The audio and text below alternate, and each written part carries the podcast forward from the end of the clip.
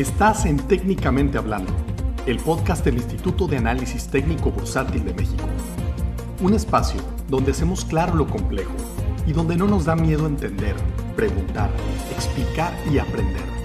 En la academia no hay preguntas torpes. Lo torpe es no preguntar. Comenzamos.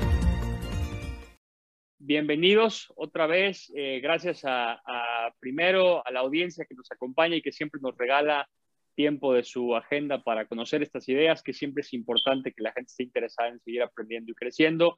Eh, Pedro, Marcos, bienvenidos y muchísimas gracias por estar con nosotros hoy. Muchísimas gracias, Jorge.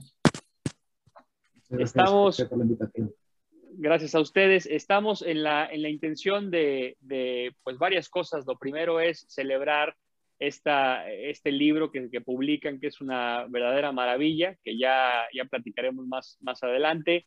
Eh, compartir un poco de las ideas y marco comparativo que existen en los mercados de deuda, eh, explicarle a la gente un poco eh, también cómo funciona el mercado de deuda y el mercado de financiamiento o el mercado de financiación corporativa, qué pasos hay. Y en estas tres etapas de la conversación, creo que de la mano de dos grandes expertos de la materia estaríamos eh, mejor acompañados como son ustedes. Nos falta uno de los autores, nos falta nuestro querido Federico, a quien le mandamos un abrazo, pero por lo pronto nos atendemos con ustedes dos. Los presento, si me lo permiten. Primero, en orden de mi cámara, Pedro Garrido, Executive Director, Head of Corporate Lending UK and Northern Europe para BBVA.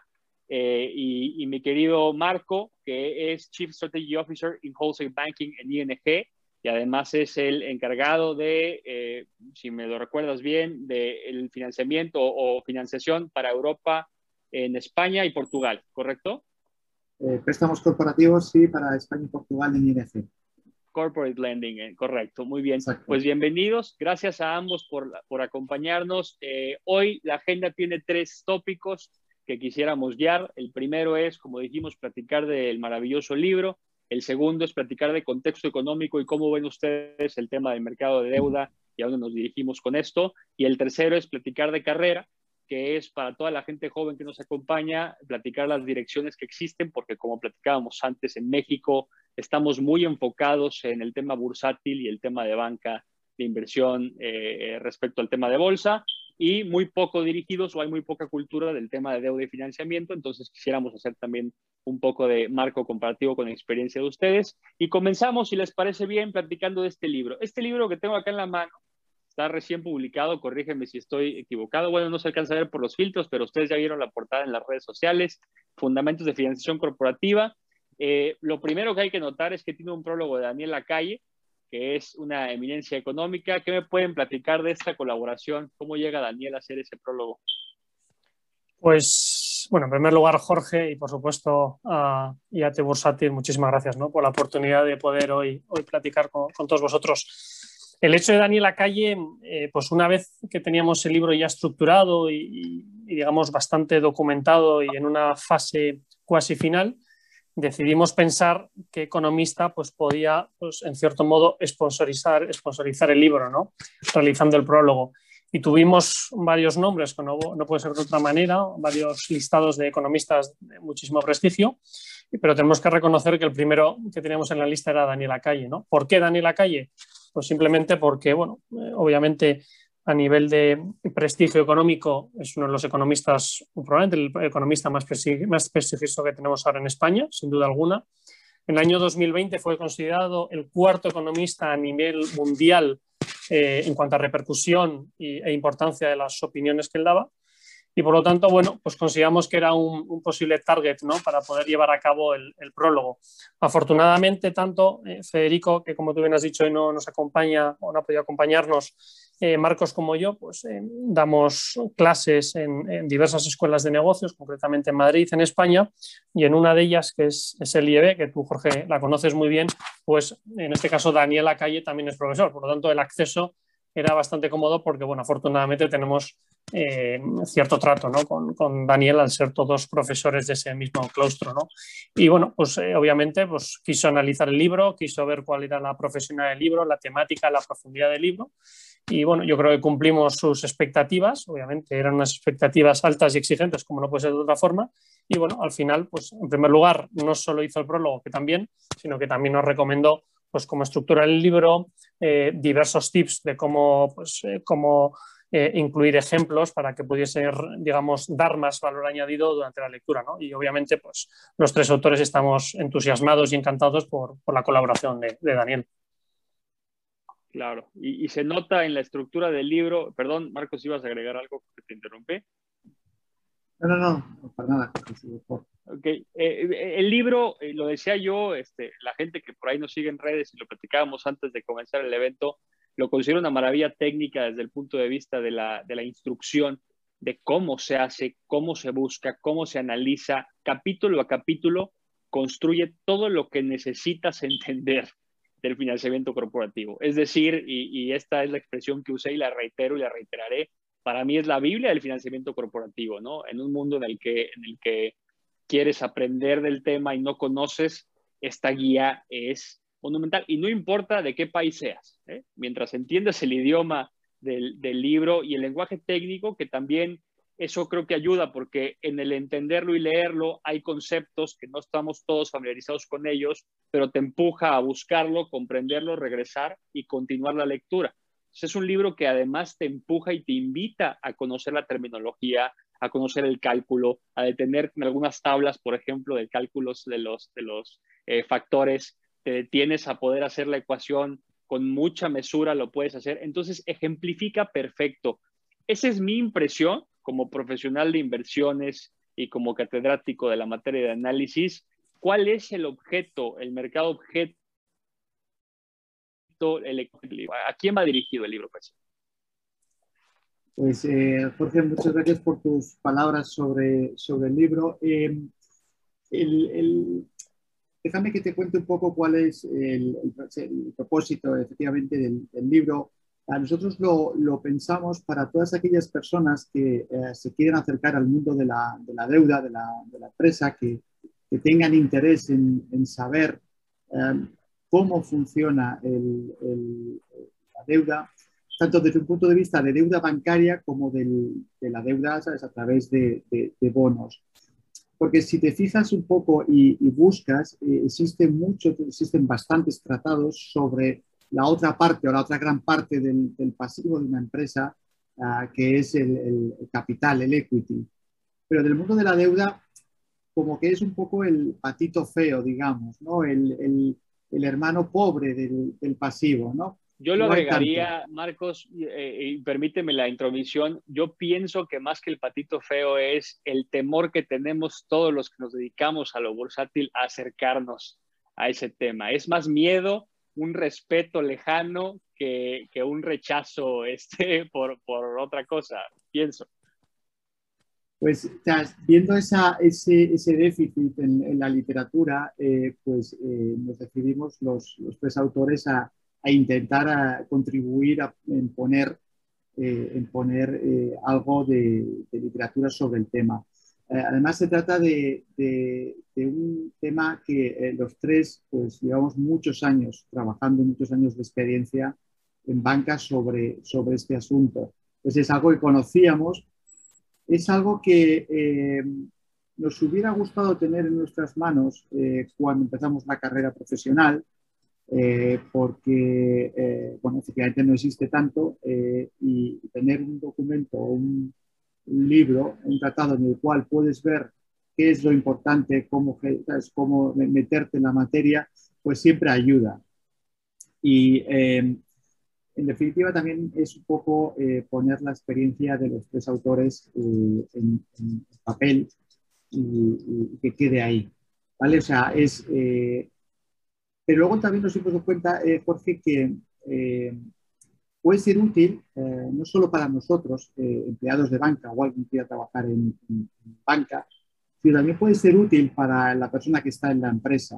Entender claro. cómo un banco eh, gestiona el, el, tema de la deuda, para que desde, pues desde, una posición más de conocimiento pueda entablar unas discusiones con, con el banco de una forma distinta. O sea que por un lado, lo encaramos hacia empleados que quieran, o gente que quiera trabajar en banca, pero a la vez gente que esté trabajando en, la empresa que le sirva eh, para entender cómo trabajamos un, eh, banco en, para todo el tema este de la, deuda.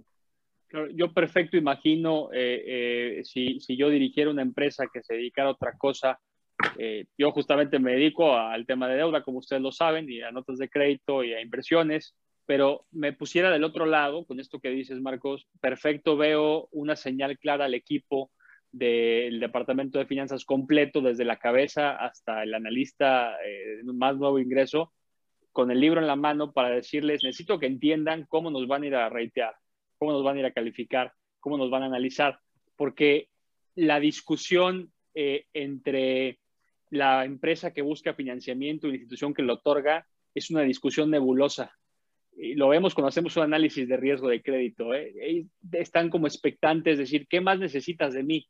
Sin entender bien eh, la forma y el fondo de cómo se está analizando y tal vez este libro pueda servir de puente entre las dos partes para que el diálogo se cierre y deje de ser esta, esta neblina que existe. ¿no?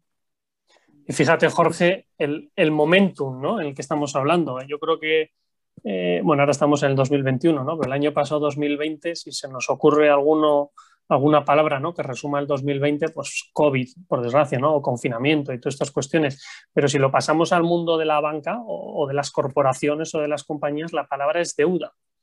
Eh, y por eso yo creo que el momentum de hablar de un libro de deuda y realmente destripar los pros y los contras, las fortalezas que tiene cada uno de los players, considerábamos que, el timing era bastante, bastante idóneo, ¿no? porque por desgracia las compañías durante principalmente el año pasado y ahora afortunadamente la situación está mejorando, pues el operating performance en algunas compañías era nulo o casi nulo. Por lo tanto, había que tener una estructura de capital muy sólida, eh, muy estable y en caso de que no fuera así, pues pedir ayuda, ¿no? Pues los mercados de capitales, a la deuda bancaria, a través de equity, ¿no? Las diversas alternativas que hay, ¿no? Por lo tanto, sí que creemos que, a diferencia de la anterior crisis, me refiero a la crisis de, de las hipotecas subprime 2008-2012, realmente la de 2020-2021 por el COVID, la pieza fundamental ha sido la deuda, ¿no? Y de ahí como tú bien has dicho, si hay em, áreas, departamentos de financiación, eh, directores de financieros, CFOs, CEOs, por supuesto, que tienen y conocen muy bien todas las herramientas y hasta dónde pueden llegar,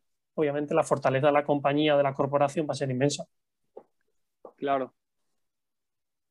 Em, volviendo al, tema, eh, Jorge, hablar de la nebulosa cuando hacéis un análisis de crédito, un tema de los que tratamos en, en el libro, que creo que es importante es eh, todas las eh, partes de un banco, eh, todos los departamentos que intervienen en, el momento de otorgar ese préstamo.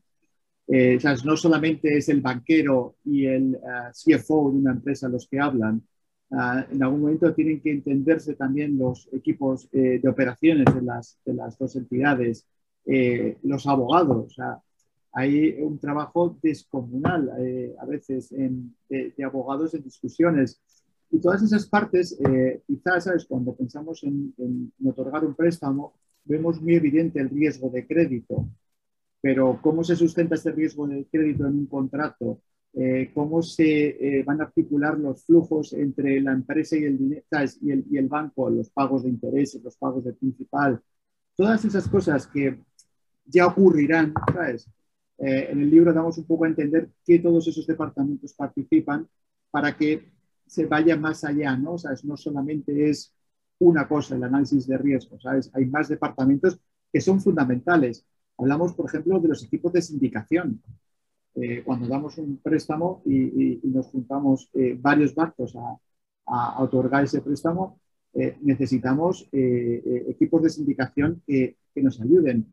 Necesitamos la figura del, del banco agente que nos coordine, hay muchas piezas eh, eh, que intervienen y las cuales eh, en el libro intentamos citar y, dar una explicación de qué papel juegan en, ese proceso. Y además es bien importante esta narrativa de, de, lo complejo, lo completo que es el proceso, porque yo lo pondría en el marco de la crisis de confianza que existe vamos a dar una, una vuelta atrás para, para poder, eh, o una página atrás para poder conectar con donde estamos hoy. En el 2008 tuvimos una crisis mundial, eh, eh, pues primeada, digo primeada porque no fue totalmente causada por eso, eso fue como el catalizador que explotó todo, las subprimes, ¿no? Es un tema de una ausencia absoluta del sentido común en el análisis de riesgos de los bancos. Y lo vivimos todos y todos lo sufrimos. Y eso fue incendiando más dinamitas de otras cosas que en la economía siempre pueden estar sensibles o inestables. Y con eso vino esta campaña, yo diría, yo, eh, a veces lo platicamos en broma, incluso en el aula, a veces los hippies tienen razón porque dicen que hay que desconfiar de las instituciones, nosotros como institucionales decimos que es una locura, pero luego ves documentales como el de Adam McKay, ¿no? Eh, el, el Big Short, y, ves eh, la historia como pasó y los que estamos dentro de las instituciones financieras vemos cómo pasó la historia y ese descontento en la confianza del proceso de análisis está algo fundamentado. Entenderlo desde el libro, por ejemplo, o desde sus experiencias, sus zapatos, donde están contándolo, ayuda a rehabilitar esa confianza y saber que esos errores son eso, errores de la banca eh, institucional, errores del sistema per se, que, es un sistema imperfecto, como siempre será cualquier sistema humano, eh, pero que no es un estado común, ¿no? Creo que entender la complejidad del proceso, cuántas partes se involucran, que no es un tema de un volado en análisis de riesgos de crédito, ayuda también a fortalecer una industria que está lastimada y una percepción colectiva que está lastimada de cómo funciona soltar dinero, diríamos acá, cómo funciona otorgar recursos para un fin específico. Con ese contexto, me quiero pasar a la siguiente parte. Eh, hoy no es secreto el momento económico en el que nos encontramos, nuestros análisis iterativos, incluso en el instituto, nos dicen que esto está en un proceso eufórico antes de una corrección de grado mayor, decimos nosotros. Quiere decir que estamos a punto tal vez de tener una complejidad más grande en el ciclo económico. No hemos terminado de ajustar. Los mercados, ustedes lo saben y lo sabe cualquier periódico que publique, están eh, efervescientes. Cualquier cosa detona un movimiento alcista de 10% y cualquier cosa lo regresa otro 20%. Eh, y con esto en mente, yo pongo en contexto dos cosas. La primera es, estamos en un momento económico sensible, es decir, las cosas no han acabado de recuperarse ni hemos salido por completo de eso. Y dos, lo que más se va a necesitar es financiamiento. Lo que más se va a necesitar es quien diga, con estos riesgos bien calculados, yo voy a poner de mi bolsa, evidentemente a un, a un costo premio o una tasa, para que esto siga funcionando y salga adelante, porque si no, no sobrevive el mundo. Ustedes en el libro lo narran muy bien. Todo, todo lo que conocemos trae atrás financiamiento. El agua que tomamos, por ahí narran, ¿no? El agua que tomamos, el automóvil que manejamos, todo trae atrás. En este contexto que estamos platicando de complejidad económica, de la crisis, eh, ahora diría yo, catalizada por un virus, eh, de la crisis económica que, en la que estamos, que se avecina o que pasamos, cualquiera de esas tres mezclas, ¿qué tan importante será el rol del financiamiento corporativo y conocer cómo funciona? Yo creo que ahí, Jorge, como tú bien has indicado, eh, y de hecho lo hemos visto, en el año 2020 hubo un claro parón en, la actividad de Money, de fusiones y adquisiciones. Y obviamente hubo varias razones, pero la primera era la inseguridad que teníamos, la preocupación que tenían las compañías en reforzar su capital y no se podían centrar en otras cuestiones como comprar o vender una compañía. Eh, independientemente de los múltiplos, que obviamente, pues como las cotizaciones bajaron un 30 o un 40% la mayor parte de los índices eh, mundiales, podían estar muy, digamos, eh, muy apetitosos, ¿no? si me permitís la expresión. En cambio, ahora, en el año 2021, mucha gente opina y yo opino, estoy en línea con esa corriente de que el M&A se va a reactivar, ¿no?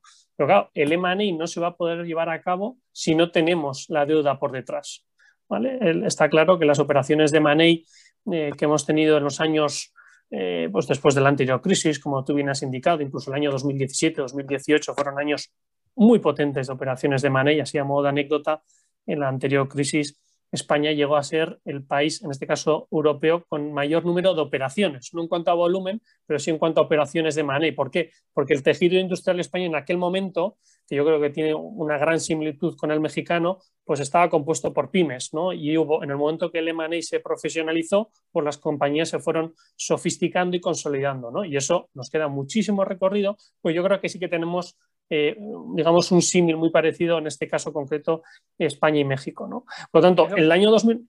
Sí, perdón. Pero déjame, te pregunto algo de lo que acabas de decir que me parece importantísimo. si te entiendo bien, cuando, cuando el sector se fortaleció, cuando se profesionalizó, citando lo que dijiste, el sector de MA, las empresas vinieron a buscarlo y entonces el crecimiento se da porque el sector se profesionaliza. Es decir, sobresimplificándolo, cuando la gente acabó preparándose más para el tema, el profesional, eh, profesionista promedio se metió al tema de deuda de financiamiento, las empresas entraron.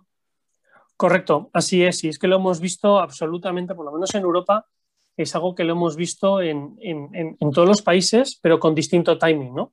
Em, yo, como tú has dicho al principio, llevo la parte de Reino Unido y Norte de Europa, em, aunque estoy basado en Madrid, y claro, las operaciones, las estructuras que veíamos de manejo de mercado de capitales en Reino Unido en el año 2010 eh, eh, tardaron décadas en, llegar a España, ¿no? De hecho, las empezamos a ver ahora en el año 2020, 2021, ¿no? Por lo tanto, sí que es verdad que el producto en sí es, muy similar, la estructura es muy similar, pero el timing es muy distinto. ¿Por qué? Como tú bien has dicho, por un tema de profesionalización. ¿no?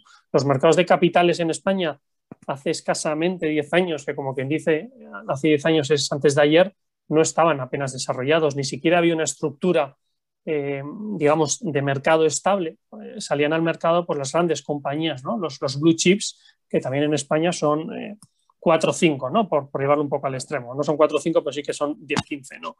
Pero es verdad que hemos pegado un salto, un salto que ha sido hace escasamente 5 o 10 años, de nivel de profesionalización, de acceso a mercados de capitales, de obtención de, ratings externos, de poder contactar con agencias de rating y no, nos da miedo como Standard Poor's, como Moody's, como Fitch, como otras. Y eso ha acarreado pues que el M&A se puedan llevar a operaciones y estructuras mucho más eh, agresivas ¿Por qué? Porque están mucho mejor estructuradas que en antaño, que no se podían llevar a cabo ese tipo de, operaciones, pues porque no había capacidad ni conocimiento, ¿no? Excepto para los grandes clientes, ¿no? Los, que he dicho anteriormente. Por lo tanto, yo sí que creo que hay una correlación directa en cuanto a profesionalización y acceso a mercados sofisticados, y con eso me refiero M&A y DCM, ¿no? Mercado de capitales. Claro. Sí, es, es, esta invitación a acercarse a la pequeña empresa que de pequeña a veces no tienen nada, ¿no? Son pequeñas empresas que, tienen facturaciones anuales monumentales, pero que han hecho las cosas en la misma estructura familiar que cuando las fundó el abuelo, empresa de tres generaciones o cuatro, eh, y, me hace todo el sentido lo que, lo que platicas. ¿eh? Usualmente yo lo pensaría al revés, al sentido común, pero en la ilustración de lo que platicas, claro, si el sector se profesionaliza, le abres el abanico de opciones a las empresas para crecer, para expandirse, para fusionarse, para, para seguir el camino, etcétera. Muy, muy interesante. Hablabas de una cosa, hablaban de, del tejido, de, de, digamos, esta, esta fibra eh, que compone las empresas de España, que se parece mucho a, las empresas mexicanas, o el, o el, tejido en sí se parece a las empresas mexicanas. Les voy a poner un poco de contexto y les quiero pedir su opinión sobre algo que acá nos duele, que acá es una, eh, eh, digamos, un dolor constante de espalda para la economía mexicana. En México, como ustedes saben, eh, uno de los dolores más grandes es la institucionalización y la fiscalización de las empresas. La gran mayoría de las empresas, a pesar de que tienen estructuras contables, el 90 y me parece, aquí tengo las cifras, el 93.3% de las compañías mexicanas, pymes y no pymes, todas tienen una estructura contable de algún tipo formal. Quiere decir que tienen a su contador un sistema, eh, algo con inteligencia artificial o algo con, con inteligencia humana atrás, administrando profesionalmente la empresa. Y el 50% según la encuesta nacional de productividad, jamás aceptaría un crédito bancario. Esta disparidad entre cómo llevan sus empresas, incluso las pequeñas y las muy pequeñas, y cómo confían en el sistema y en el mercado de créditos, nos está lastimando porque ha abierto un gap que les platico que pasa acá. Las grandes empresas o las que tienen más historia se financian con grandes bancos o con bancos establecidos, grandes a tasas muy razonables, ¿no? Entre más grande, como saben, la tasa más razonable. Pero todas las pequeñas que irónicamente no confían en las instituciones de crédito formales, van y piden prestadas a pequeñas compañías o a veces pequeños fondos o a veces pequeñas microfinancieras que usan este concepto que a mí me parece abominable y lo criticamos abiertamente siempre en la academia, democratizamos el crédito, dicen. Y con democratizar el crédito, ellos se refieren a que le prestan a quien llegue por la puerta al 45% en un crédito empresarial, o al 50%, o en algunos casos más monstruosos, hemos visto hasta el 106% anual. Crédito empresarial. Ve tú y crece debiendo 100% lo que necesitaste para crecer, ¿no? Eh, creo que es un absurdo económico lo que estamos platicando. Ese dolor tenemos en la espalda. Ese lastre cargamos en la cultura de financiación, en la cultura del crédito, en la cultura del préstamo. Pues digo, el préstamo y el crédito como separado porque es la cultura de quien da el dinero y la cultura de quien solicita el crédito. Las dos cosas están rotas.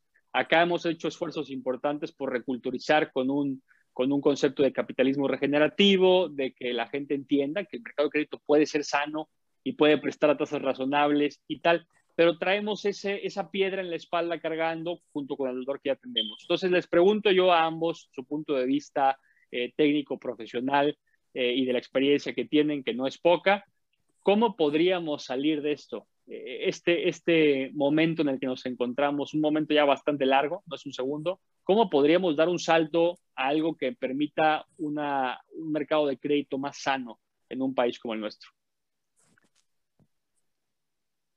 Pues la verdad, Jorge, me sorprenden las cifras que estás dando. O sea, si no te entiendo mal, es eh, el 50% de las empresas no confían en en el mercado de crédito y prefieren acudir a un a otra entidad que no sea su banco para que le preste el dinero. Pues eh, sorprendente, porque cuando menos, o sea, no, no, concibo una pequeña y mediana empresa en, España que no acuda a su sucursal bancaria y no empiece eh, su pequeño negocio con un préstamo, un pequeño préstamo, eh, con una pequeña financiación es que es, básico, o sea, no, no, no, no, puedes arrancar un negocio sin una línea ah, que te financie el circulante. Ah, ese mismatch entre, entre cobros y pagos suele financiártelo un banco a corto plazo, no sé, con descuentos de factura, con, con, con miles de, de, de, instrumentos que existen, sencillos, uh, robustos, testados, eh, que están al alcance de, casi cualquier empresa. la, la, oferta alimenta correctamente esa cultura de la pequeña empresa de ir a, solicitar una línea de crédito para arrancar, comenzar y tal. ¿A eso va tu, tu comentario? O sea, la, banca ya alimenta esto? Eh, o sea, sí existe esa cercanía entre el cliente y, la, y la, banca eh, o la sucursal bancaria, en el cual cualquier, eh, una persona que arranca un negocio, eh, lo primero, o sea, una de las primeras cosas que va a hacer es acercarse a su oficina bancaria, la de toda la vida, o sea, donde, donde tiene su, su, tarjeta de crédito, su cuenta de ahorro, y le va a decir, oye, tengo este proyecto, tengo este, esta idea de negocio, eh, necesito financiación o para el local o para el circulante, como, como te estaba explicando, y ahí se inicia un, un primer diálogo en el cual eh, va a intentar eh, levantar eh, deuda de, la banca. O sea, no, no existe o no, no, veo otra forma en la cual un, alguien quiere iniciar un negocio aquí vaya a, financiarse si no es a través de la sucursal de la cual él trabaja, es cliente como, como persona individual. Si, si, lo pusiéramos en contexto, entonces, tal vez lo que necesitamos es que la, tanto que las bancas formales como que las pequeñas empresas pierdan este, este miedo de acercarse a, solicitarlo o tal vez no se están acercando porque tienen algún eh, temor de que se comporte igual que como se ha comportado históricamente con el crédito personal, que acá pasa bastante, como también saben, el crédito personal en México es una catástrofe eh, muchísimo, muy parecido, muy americanizado muchísima gente muy endeudada, pero muy separada en las tasas, a tasas muy altas. Aquí sí hay monstruosidades como desde el 45 que platicábamos en lo personal hasta el 3000% nos hemos encontrado pequeñas financieras que cobran eso y es legal, es lo más triste de todo. Lo que concluyo yo y mi pregunta reiterada es, la gente se quedó con un temor del comportamiento de la banca de crédito de lo personal, que es un lastre que cargamos acá, y lo extrapoló a la banca de empresa, porque es la misma gente. Nada más que una, una parte la usaba para comprar sus cosas y otra parte para financiar a su compañía. Tal vez está rota la cultura. ¿Cómo creen que podríamos revitalizar esa cultura de la banca de crédito acá? Desde mi punto de vista, Jorge, lo que, lo que hay que hacer es quitar el miedo, ¿no? Quitar el miedo y el segundo punto es ser muy transparentes. Eh, como ha comentado Marcos, en una primera fase, cuando un empresario eh, un dueño de una empresa decide pues, que parte de su capital se tiene que financiar con, con, deuda bancaria, si fuera el caso, pues una fase inicial va a ser más el corto plazo. ¿no? Como se ha comentado, y a medida que la compañía se va profesionalizando, va a tener la posibilidad de acceder a plazos más largos. Plazos más largos me refiero 12 meses, 18 meses, no estoy hablando incluso de años. ¿no? Pero claro, para eso lo que hay que saber es, o lo que hay que intentar hacer es justificar muy bien la capacidad de repago. ¿no? Por lo tanto, no es lo mismo a nivel personal que, como tú bien has dicho, yo pido un préstamo a un tipo muy alto para comprarme algo y ese algo no me va a dar ningún tipo de rentabilidad ni ningún tipo de free cash flow, ¿no? por hablar eh, con el, el, tecnicismo, pero en cambio una compañía lo que tiene que hacer es pues, lo que a todos nos han enseñado, ¿no?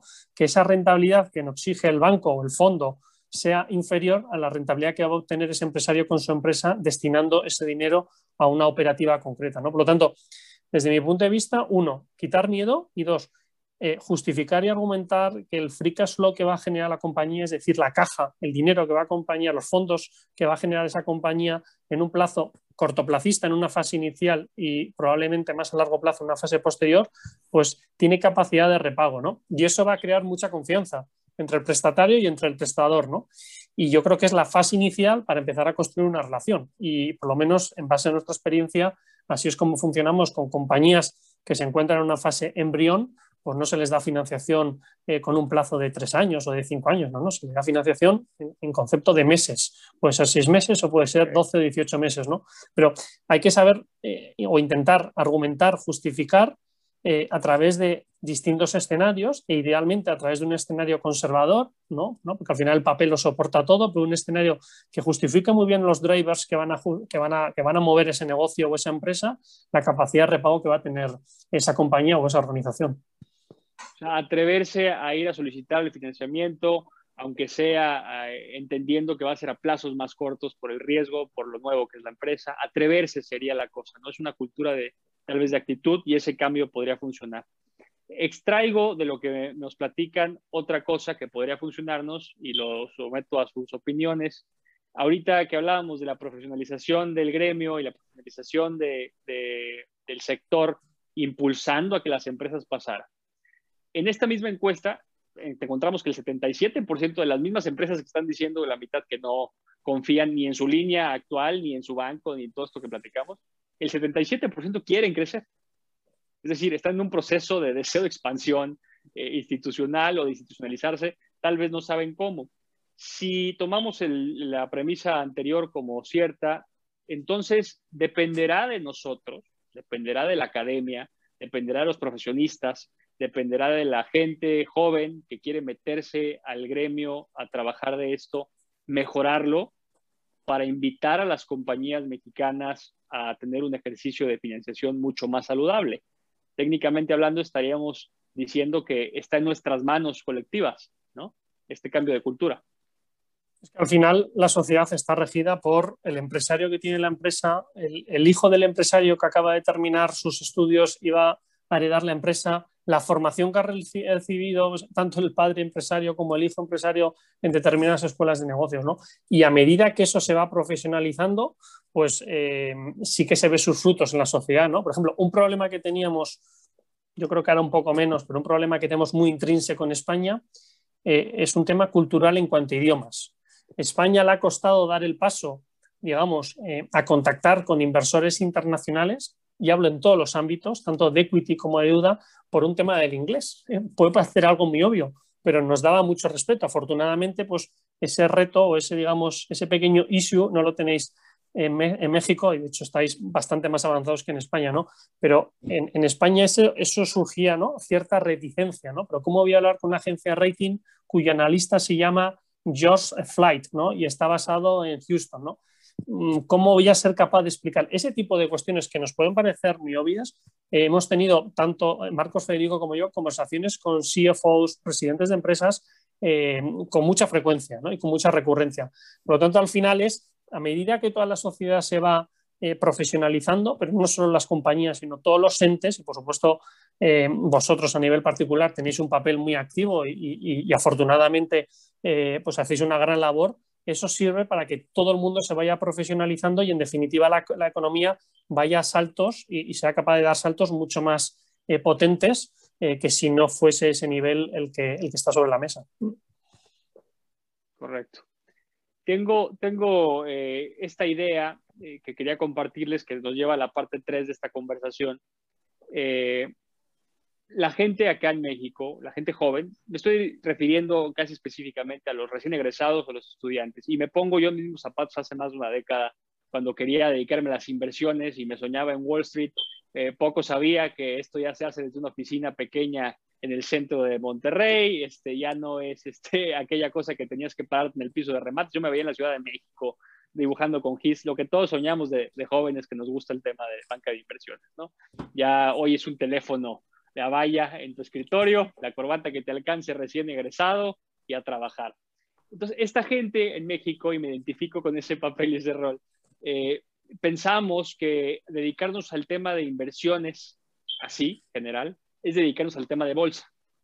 Y entonces se crea esta ilusión eh, este, espesa de que vas a estar gritándole a una pantalla en Wall Street y que es el camino cotidiano, ¿no? Sin saber que a veces le vas a gritar a la pantalla por estar viendo un Excel durante 12 horas consecutivas, ¿no? Que esa es la realidad que ustedes nos puedan compartir eh, más adelante. ¿Qué, ¿Qué, qué, mensaje tendremos para estos jóvenes que quieren emprender una carrera en inversiones, que no conocen todo esto que existe, todo este gran, gran pedazo del gremio que existe de inversiones, que es el tema de financiamiento, M&A, etcétera? ¿qué mensaje les podemos dar en el orden que quieran comenzar? Pues eh, primero, eh, Jorge, yo creo que pensaría que, o el mensaje que te voy a compartir es que cuando hablamos de, banca de inversión, deberíamos de, de, separar, y de, separar eh, los elementos que componen esa banca de inversión y hacer mención que la banca de inversión también incluye la deuda que cualquier empresa es imposible que funcione eh, por sí misma sin deuda. En algún momento tiene que existir la deuda en la, empresa. O sea, existe esa oportunidad dentro del gremio de la banca de inversión. No solamente, como bien decías tú, es esos locos que tiran papeles y que compran en el flor ¿no? acciones eh, para que eso exista, para que esa gente haga ese trabajo, eh, una empresa también tiene en su balance deuda y es igual ah, de interesante, igual de, eh, te ofrece los mismos, uh, bueno, los mismos, no, distintos retos, igual, retos igual de interesantes que el, comprar y vender. O sea, meterte en, en pensar, en dar un préstamo a una empresa, en darle dinero, al final supone entender cómo funciona esa empresa, que es el mismo trabajo que debería hacer cualquier analista de equity. Ver y entender los fundamentos de esa empresa. Porque por un lado, eh, por el lado de la deuda, esperas eh, que en algún momento eh, recuperar el dinero que le prestas y si lo haces desde el lado del equity, esperas que ese equity lo retribuya de, forma correcta, ¿no? que no lo pierdas. O sea que en ambos casos Vas a necesitar entender la empresa y entender el entorno. O sea, que ese reto existe para las dos, ah, para las dos profesiones. O sea, que el primero que me gustaría es eso que quedase eh, claro, que es que la, la, banca de inversión no solo es equity, es deuda, igual de importante es la deuda. Y de hecho, como tú bien has dicho, Marcos, se dependen uno de la otra, ¿no? Al final no puede haber equity sin deuda ni, deuda sin equity. ¿no? una compañía sin, una buena estructura, una óptima estructura de capital, se está gestionando mal. ¿no? Una compañía que no sea capaz de llegar a un nivel de apalancamiento razonable para su sector, un leverage en el cual la compañía sea capaz, lo que hemos dicho anteriormente, ¿no? que la rentabilidad de los fondos eh, ajenos sea inferior a la rentabilidad que saca el negocio per se, pues es que no se está gestionando bien. ¿no? Por lo tanto, el hecho de que no esté en duda no es, no es significativo de que la compañía pues, goce de una buena, buena salud financiera, sí, pero no de una buena gestión. ¿no? Es, el, es el gran punto. A mí, si me permites, Jorge, con respecto pues, a, los estudiantes ¿no? que han estado o que hemos estado nosotros en su situación hace 15 años, yo les diría que en general eh, tanto la banca de inversión como, como, el análisis de compañías a nivel de equity como de deuda, es un mundo apasionante, ¿no? Eh, es un mundo en el cual el día a día va a ser absolutamente distinto, ¿no? Y, sí que me parece un factor fundamental que ahora está muy de moda, el aspecto de la resiliencia, ¿no? Hay momentos muy buenos, hay momentos muy gratificantes, pero hay momentos que no son tan buenos, ¿no? Y de hecho, otra de las referencias que hacemos en el libro hay películas, ¿no? y todos conocemos estas películas, incluso series de televisión, que ahora están muy de moda, que crean un, como tú bien has dicho, Jorge, eh, una visualización errónea ¿no? de, del trabajo del día a día. ¿no? En definitiva, eh, el trabajo en banca de inversión es muy técnico en, los primeros años profesionales, muy, muy técnico. Estoy convencido que no hay ninguna área eh, dentro de la banca más técnico de la que estamos hablando, porque como ha comentado Marco, se profundiza absolutamente en todo de principio a fin. Eh, y luego, a medida que uno ya va cumpliendo años, que puede ser seis años, ocho años, diez años de experiencia laboral, eh, ya lo que digo, te sacan a la calle. Es decir, tú tienes que tener credibilidad y tienes que tener skills eh, comerciales para que un cliente confíe en ti. ¿no? Y para que un cliente, en lugar de contratar a Marcos y contratar a ING, pues me contrata a mí y contrata a BVA. ¿no? Y obviamente los dos luchamos por ese mismo mandato, ¿no? Y, afortunadamente, por las dos casas, junto con otras muchas casas, son eh, fantásticamente buenas y con excelentes profesionales, ¿no? Pero esos, esos, digamos, esa es la carrera profesional, es una carrera que es complementaria, que tiene una primera fase eh, muy, de, muy de formación ¿eh? y que se abarca absolutamente todo y luego por los skills comerciales son fundamentales, ¿no? El, el concepto de un estudiante eh, ¿no? en España solemos decir rata de laboratorio, es decir, que está enfocado en el número, que no tiene capacidad de socializar, que no tiene networking, que no va a generar operaciones, pues probablemente su carrera eh, se limite eh, a unos pocos años. ¿no? Por lo tanto, llega un momento que lo que necesitas es pegar ese salto. ¿no? Y además lo pega relativamente joven, ¿eh? probablemente ya con 30 años que de edad ya puedas tener ese tipo de retos. ¿no? Y, es un mundo apasionante. Y por lo menos eh, desde nuestro punto de vista, en mi caso llevo 15, 16 años, Marcos lleva más de 20, pues seguimos estando exactamente igual, que, o sea, igual de apasionados que el primer día. ¿no? Yo creo que el punto que, lo hace diferenciador es que cada día es distinto y cada día supone un reto. ¿no? Hay un concepto que solemos decir es tierra trágame. Muchas veces eso lo decimos en el día a día. Tierra trágame, ¿cómo salgo de esta? ¿no? Pero eso, quieras que no, también eh, motiva mucho y hace pues, que las personas también se desarrollen intelectualmente, que, que es, un, es, un, factor yo creo que muy, muy interesante a la hora de desarrollar la carrera profesional. Muy bien. Si me permites, Pedro, Adelante, solo por completar un poco, es, eh, hablabas de completo, o sea, es, eh, una carrera eh, que efectivamente va a tocar muchos palos. ¿no? Hablábamos de análisis, hablábamos de eh, relaciones con, con clientes, uh, requiere de em, sea, es un análisis solamente de los números ¿no? de la empresa, sino análisis del sector, entender la economía. Eh, de hecho, un, una persona eh, que esté bien formada y que sea completa para el mundo de la deuda, tiene que tener conocimientos legales, o sea, no, eh, no le puede ser ajeno un contrato.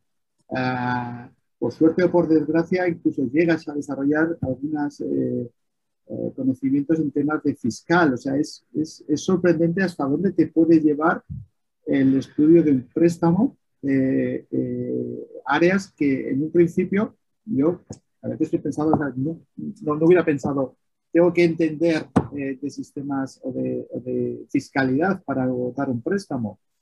Pues hombre, si te enfrentas a una financiación en la cual hay distintos países, en la cual el dinero va a fluir de una empresa a otra y va a haber salto de países y de sistemas eh, y de fiscalidades, pues más te vale entender la fiscalidad de esos países porque si no, igual el dinero no fluye de vuelta.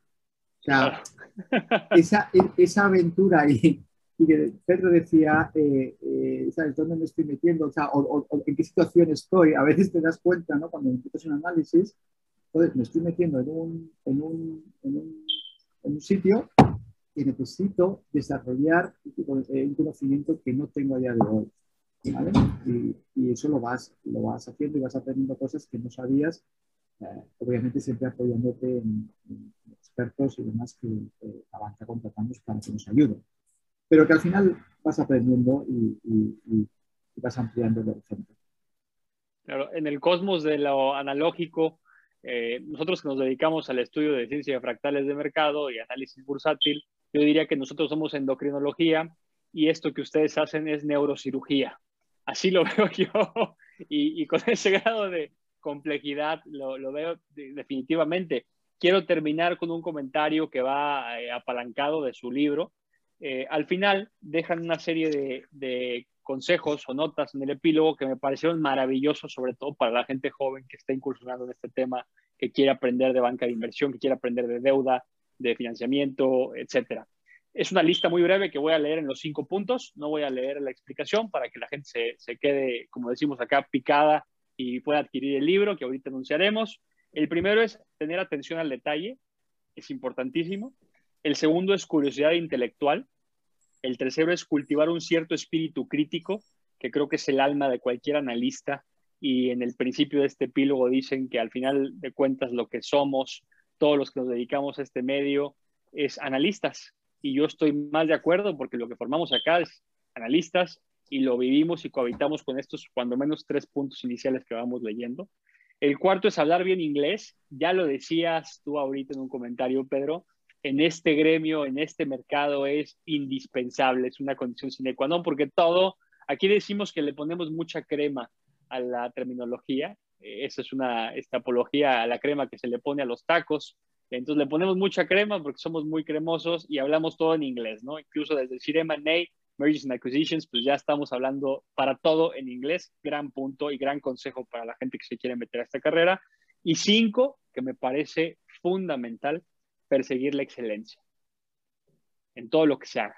Ese es el mensaje eh, eh, del epílogo del libro que los invitamos a todos a, leer ya. Si eres estudiante de finanzas, un director financiero, un empleado del equipo de análisis de una empresa, eh, creo que es material indispensable de consulta, como cuando el médico consulta el libro de patología a la hora de diagnosticar, así pienso yo que todos deberíamos tener eh, fundamentos de financiación corporativa en la mesa, se los digo de corazón.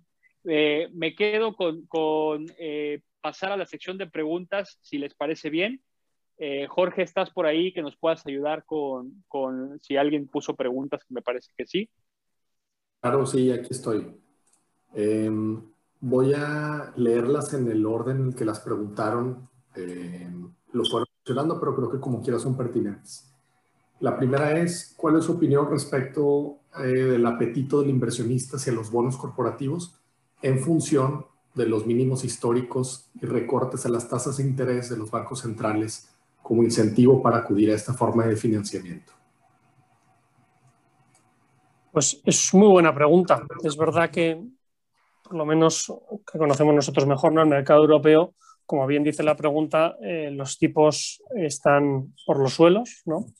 De hecho, en el caso nuestro europeo, la referencia es el Euribor y lleva en tasas negativas desde febrero de 2016 y eso ha provocado, eh, por el gran exceso de liquidez que hay, tanto en Estados Unidos como, como, en Europa, pero mucho más en Europa, ha provocado que las tasas, ¿no? que los cupones de los bonos haya caído a niveles realmente bajos. ¿no? ¿Qué ha provocado eso? Pues que donde antes inversores se sentían cómodos invirtiendo en compañías investment grade, es decir, compañías con un buen crédito y una buena solvencia, eh, ahora deciden invertir en compañías high yield, es decir, compañías también muy buenas, pero con un crédito a priori algo peor, ¿no? Porque, por la nota, ¿no?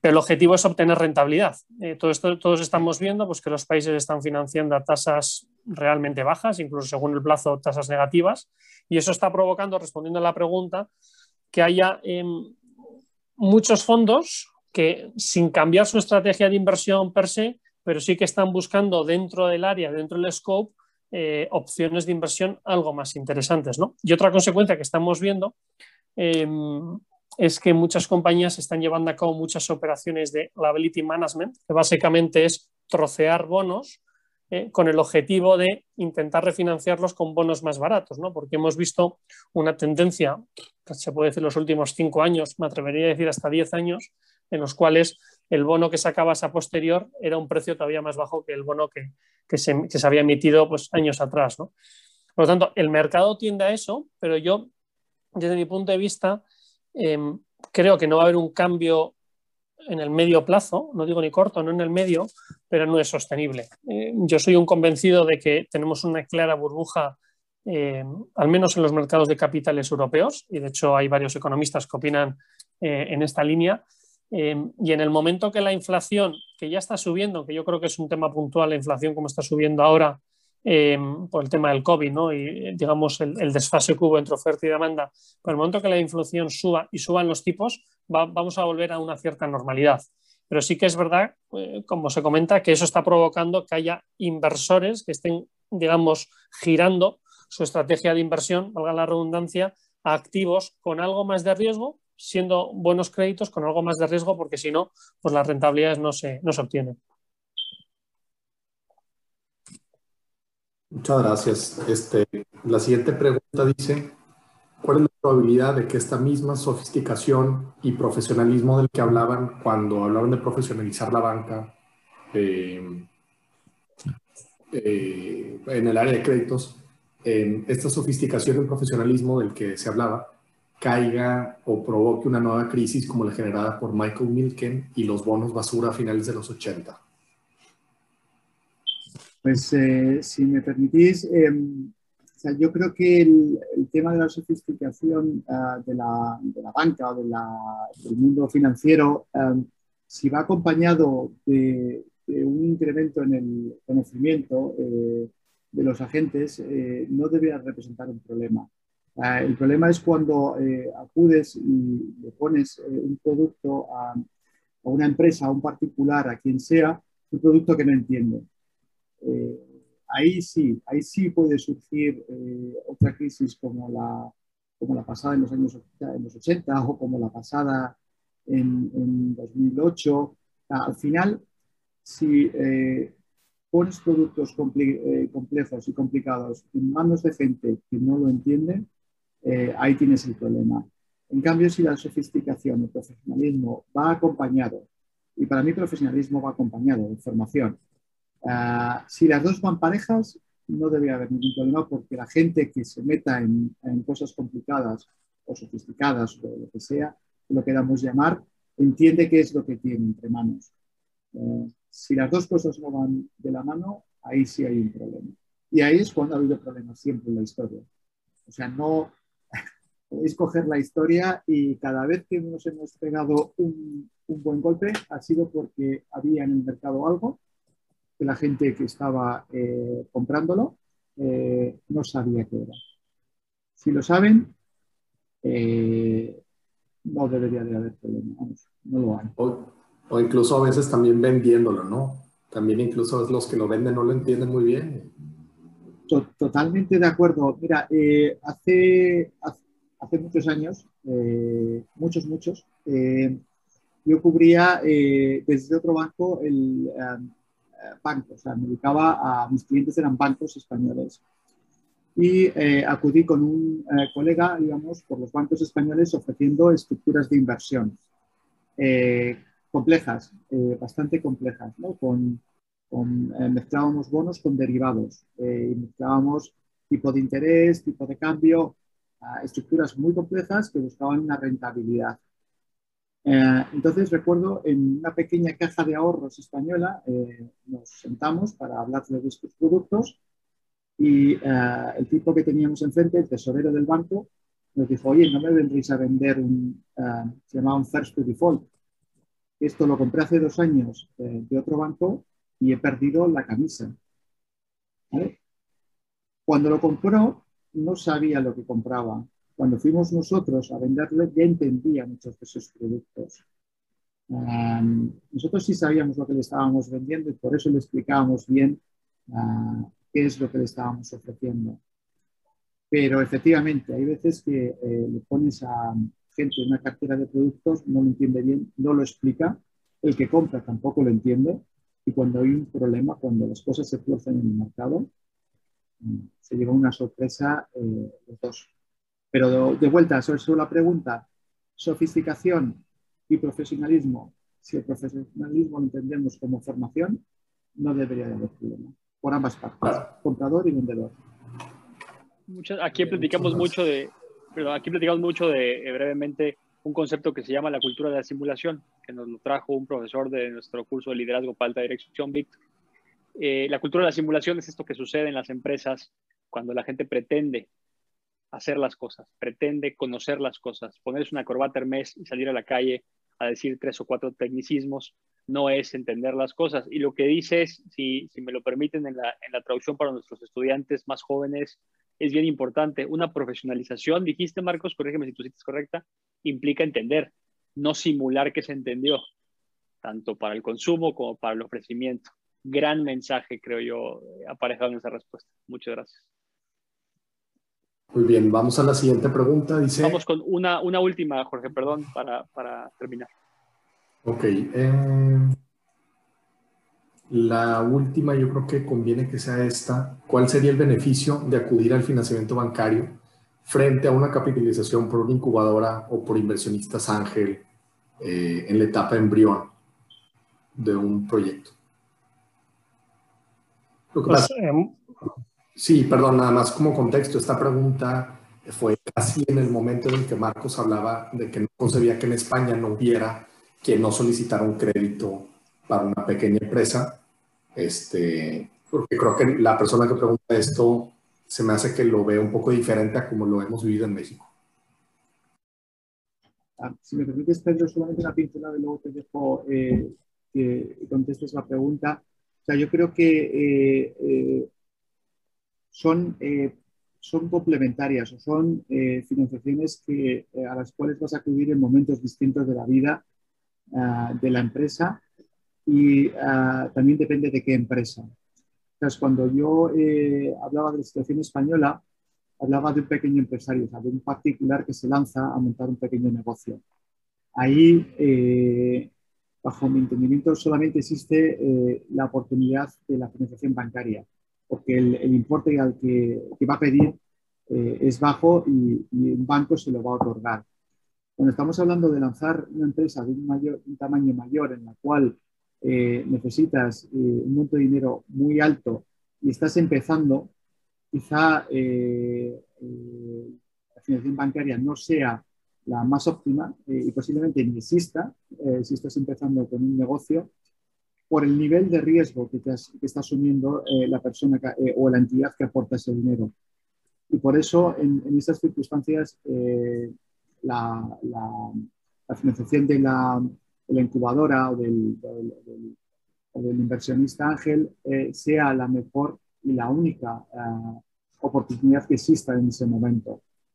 Cuando la empresa esté estabilizada, cuando el mercado se haya realizado, cuando ya esté ahí, eh, esas empresas que primero acudieron a la incubadora y al inversionista ángel, es probable que terminen en algún momento acudiendo a, un banco o a un grupo de bancos para una inversión de otro tipo. Pedro. Sí, no, estoy completamente en línea con, tus argumentos eh, y luego tenemos que ser todos realistas, ¿no? Eh, si queremos em, constituir una empresa, tener un proyecto empresarial, pues hay que ser conscientes que hasta que una compañía no tenga eh, tras récord, hasta que el dueño de la compañía no sea capaz de demostrar cierta solvencia y cierto operating performance, si me permitís la expresión, pues va a haber pocas alternativas, tal como ya ha dicho Marcos, ¿no? Al final la opción de equity, y con equity mm, pueden ser muchas opciones, puede ser tu dinero que tienes ahorrado, el dinero que tiene tu familiar o, u otros socios ¿no? que quieran formar parte de tu compañía, puede ser una fase muy primera o muy inicial la única alternativa, ¿no? tal como, como ha, comentado Marcos, y sí que es verdad que a medida que la compañía se vaya sofisticando, pues tenemos afortunadamente más posibilidades, pero lo que tampoco tiene sentido es que un empresario tenga una magnífica idea y, diga, bueno, pues no, consigo apoyo ¿no? De, otro ente, en este caso de un banco, pues para llevarla a cabo. Bueno, primero demuéstrame que lo que estás diciendo no solo es una idea, las ideas tienen que arrancar ¿eh? Y si para construir una casa, pues hay que hacerlo con cierta eh, base y en el momento que eso se demuestra, pues estamos todos encantados de formar parte de, digamos, de esa aventura, ¿no? Pero inicialmente, pues no podemos eh, o, no se debería poder entrar con los ojos ciegas o con los ojos tapados en algo que no se conoce a la perfección, porque lo único que lo conoce es el socio o socios que forman parte de ese proyecto. Muy bien muchas gracias. Si les parece bien, eh, con esto podríamos dar, dar cierre a nuestra conversación de hoy. Por último, sin duda, eh, el libro Fundamentos de Financiación Corporativa ya lo pueden encontrar en Amazon, que por cierto, felicidades, porque creo que va rompiendo lugares uno a uno hacia los primeros de la lista en Amazon. Entonces, de nuevo, felicidades. Eh, el vínculo se los hacemos llegar a todos los oyentes que nos acompañaron el día de hoy en el correo con el que se registraron. es un libro que, como les reitero, es una gran guía eh, paso a paso hacia entender completamente el mercado de financiamiento con todas sus aristas, eh, riesgos, por detrás una breve historia de las calificadoras eh, más importantes que es maravillosa de entender, por si teníamos duda de dónde habían salido, ahí viene hasta el año de fundación, es, es de verdad una, un agasajo leerlo. Entonces se los hacemos llegar el vínculo para que lo tengan y lo adquieran a la brevedad. querido Jorge, parroquiales, anuncios finales que tengamos. Eh, bien, pues nada más, síganos en redes sociales, sigan al IEB también en redes sociales. Aquí están Marcos Andrés, Pedro Garrido con nosotros. Les agradecemos mucho que hayan tenido el tiempo, que se hayan dado el tiempo de presentar el libro con nosotros y esperamos en un futuro muy cercano hacer otro evento de este tipo. Eh, y bueno, en un futuro no tan cercano, esperemos también poder hacer uno en vivo, en persona, ya no digital.